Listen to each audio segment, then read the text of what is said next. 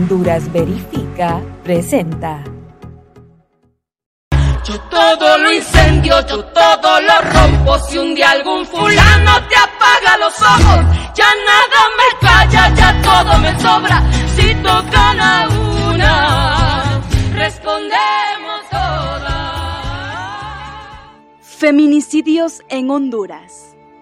Hola amigos de Honduras Verifica, es un placer tenerles en este nuevo podcast, en el que estaremos conversando sobre la importante y grave problemática que pasa el país y es la ola de feminicidios para ello estaremos platicando con Merlin Eguigure, quien es defensora de derechos humanos de las mujeres y quien es coordinadora del movimiento Mujeres por la Paz, Visitación Padilla.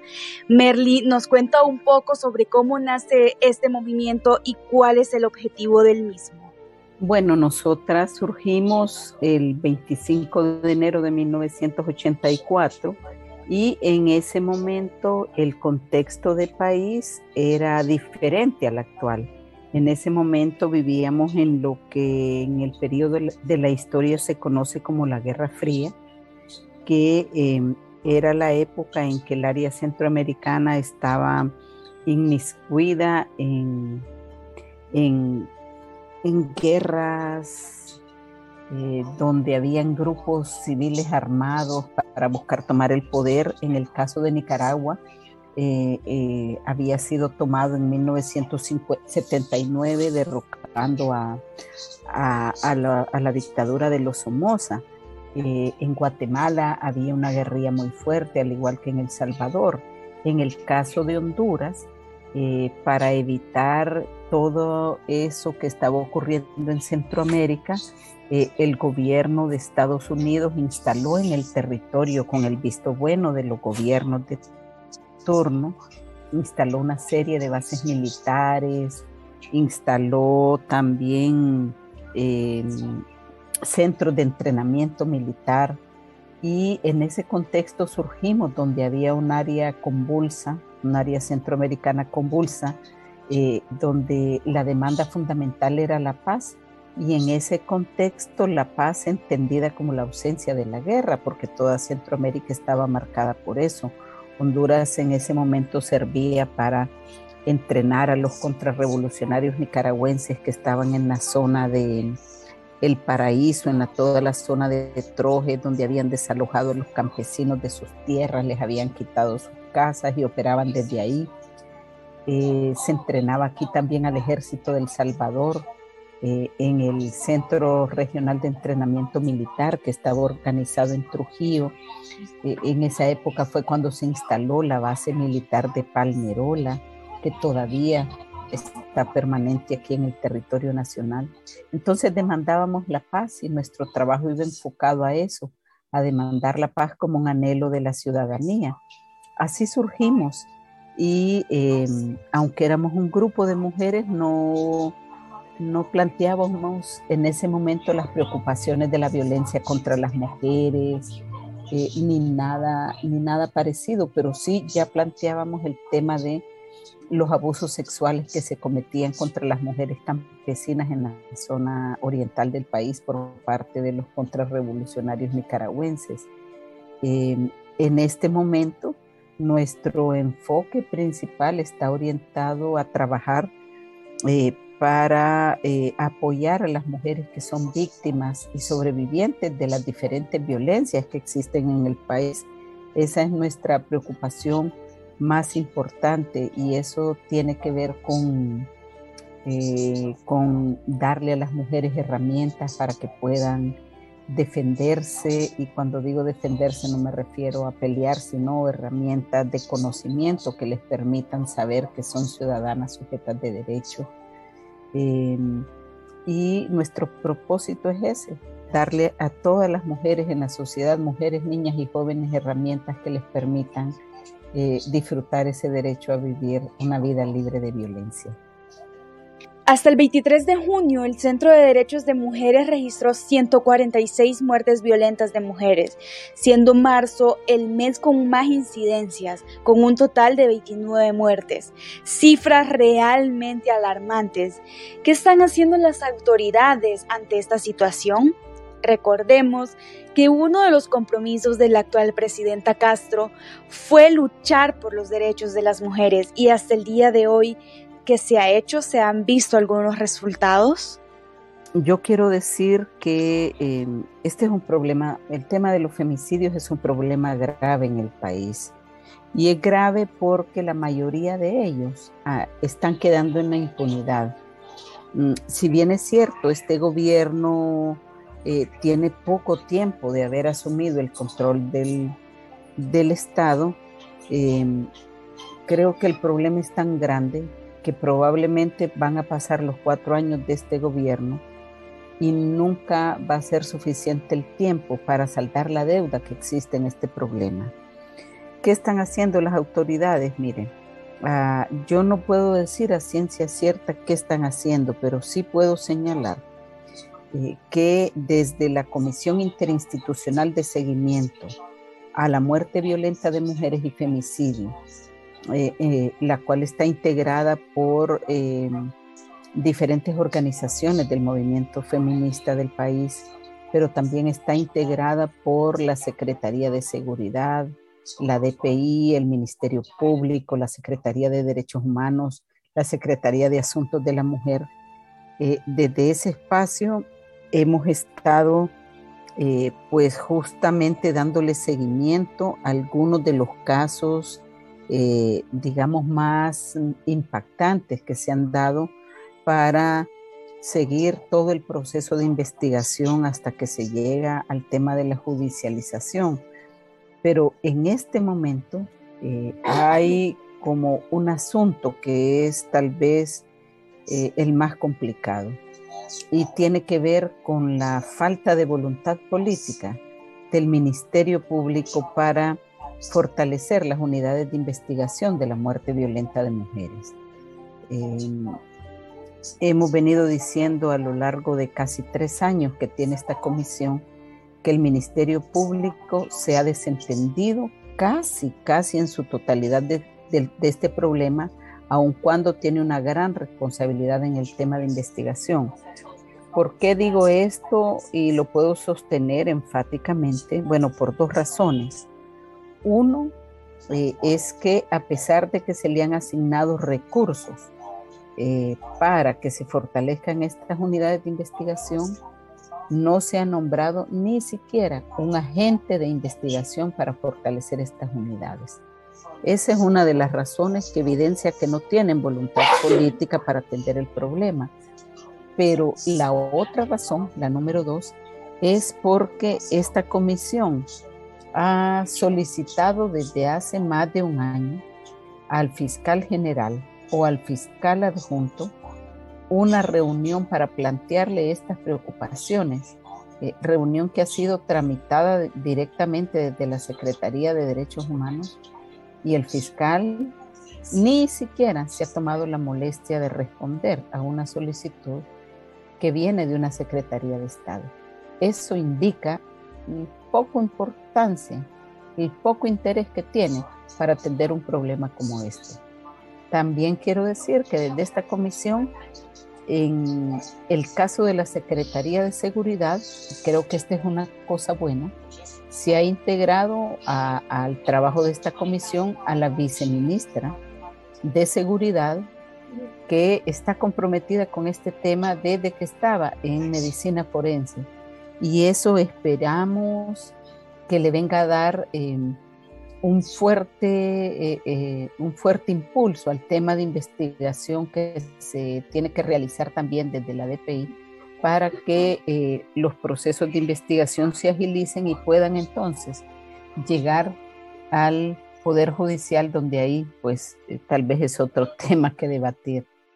Pero sí creo que el gobierno es reciente y que no le podemos exigir a este gobierno que haga lo que no se ha hecho durante mucho tiempo. Sí que demuestre voluntad para seguir avanzando en eh, los procesos de investigación, que es donde tenemos mayores dificultades. El sistema de justicia en el país es poco eficiente en relación al tema de la violencia de la mujer, pues más del 90% de los casos de feminicidio quedan en total impunidad. Conozcamos a qué se enfrenta una mujer hondureña víctima de maltrato al momento de querer denunciar. Ah, se enfrenta a una serie de situaciones. Vea, eh, uno de los grandes problemas que existe para una mujer eh, que tiene, voy a decir, el valor de interponer una denuncia porque se requiere valor. Eh, una de las cosas que se enfrenta es, en primer lugar, a, tener una, fecha para audiencia que puede tardar entre dos y tres meses. Ese es el primer obstáculo, porque en esos dos o tres meses pueden ocurrir varias cosas. Uno, se puede agudizar el ciclo de la violencia. Dos, puede ser víctima de un femicidio. O tres, puede haberse reconciliado con el agresor y desistir de seguir el proceso. Entonces, cuando no se atiende de manera inmediata este problema, podemos tener eso. Eso por un lado, pero luego se enfrenta a, a jueces completamente insensibles frente a este problema. Jueces que revictimizan a la mujer que ya es víctima de una situación de violencia. Pero también se enfrenta a, eh, a tener em, estos estudios que hace trabajo social y que hace las psicólogas en el Poder Judicial eh, a recibir dictámenes que pasan por alto la perspectiva de género para hacer sus, em, sus procesos de investigación e informes que dan respaldo a cualquier denuncia. Entonces, eh, en el Poder Judicial el tema de la violencia contra las mujeres he visto como mm, algo de última categoría. Eh, cuando un juez es enviado ahí, eh, hasta se burlan de él y le preguntan por qué te castigaron. O sea, ¿qué hiciste para que te castigaran y te mandaran a los juzgados de violencia? Así he visto este tema. Entonces, imagínense cómo va a ser atendida una mujer eh, en esa perspectiva. Por otro lado, también nos encontramos con eh, personal que está ahí en los juzgados, escribientes y cualquier otro eh, personal que buscan interceder en favor de los abusadores, ofreciéndole a las mujeres arreglos extrajudiciales que están prohibidos en la ley. Entonces, eso. Y luego está todo el estigma, ¿verdad? Todo el estigma de, de que por qué lo denunciaste, si solo te pegó una vez, eh, y ese estigma viene de la sociedad en general, de la familia, de los compañeros de trabajo, porque no hay una comprensión de que erradicar la violencia y ponerle un alto puede significar la protección para la vida de la mujer. O sea, hay que tener valor para denunciar un hecho. Ese valor del cual se viste la mujer hondureña al momento de querer denunciar un abuso es el mismo valor que requieren las defensoras de los derechos de las mujeres de distintas instituciones. Merly nos cuenta un poco sobre qué significa ser defensora de los derechos en un país como Honduras. Mire, yo creo que nosotras como defensoras de derechos humanos de las mujeres eh, hacemos la opción, ¿verdad?, de meternos a este tema por un asunto de principios y convicción, eh, pero nos enfrentamos a una serie de, de situaciones que muchas veces atentan contra nuestra propia vida. Eh, yo le puedo contar, por ejemplo, en mi caso personal, yo he recibido amenazas a muerte directas, ¿verdad? Por acompañar a una mujer en una audiencia por violencia doméstica. Ah, yo he recibido sabotajes a mi vehículo, ¿verdad? Más de una vez. En la misma Corte Suprema de Justicia, cuando he acompañado audiencias, mi vehículo ha sido saboteado.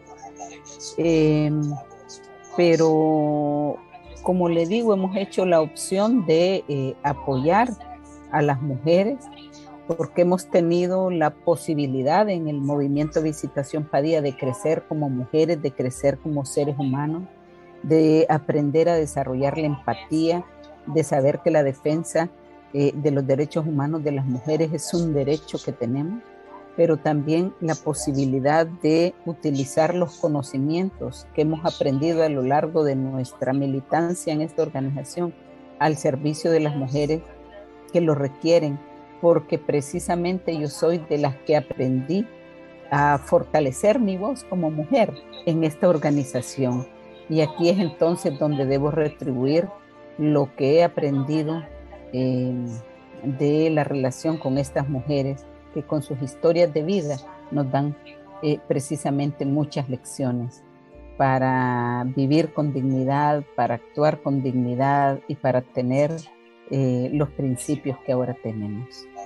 Mujer hondureña, no estás sola, atrévete a denunciar. Escuchemos el mensaje que Merly tiene para todas las mujeres de nuestro país, para todas las mujeres que nos escuchan a través de este podcast de Honduras Verifica. Les quiero decir que deben denunciar la situación de violencia. Les quiero decir que deben vencer el miedo. También les quiero decir que organizaciones como Visitación Padilla están para apoyarlas, que mm, no están solas, que la violencia contra las mujeres es más grande de lo que nos imaginamos eh, y que em, nunca deben sentirse culpables por lo que les ocurre, porque ellas son víctimas de una situación de alguien que haciendo abuso de su poder les está agrediendo de diferentes maneras, que denunciar les puede salvar la vida Así que las invito a perder el miedo, a denunciar y a buscar la ayuda que requieran. Organizaciones como Visitación Padilla están al servicio de la mujer hondureña que sufre violencia. Además, hay muchas otras instituciones que trabajan en colaboración. Conozcamos cuáles son.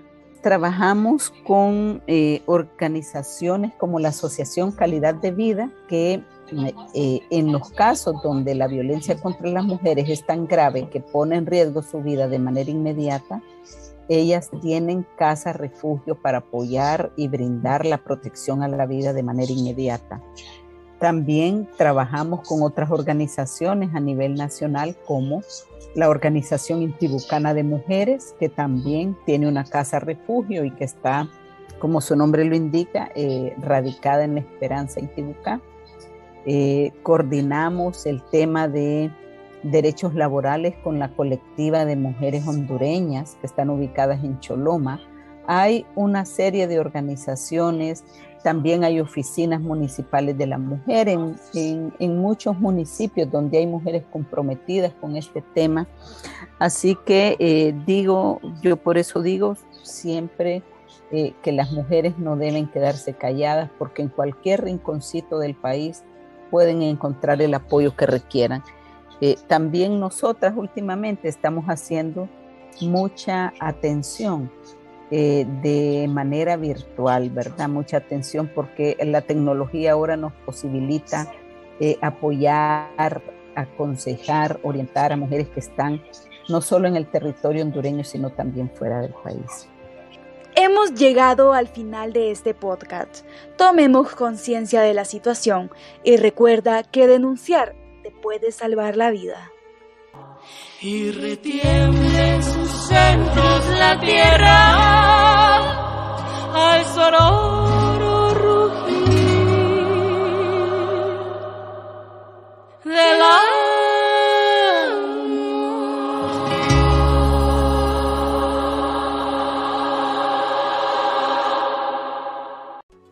Esta fue una producción de Honduras Verifica. Síguenos en nuestras diferentes plataformas.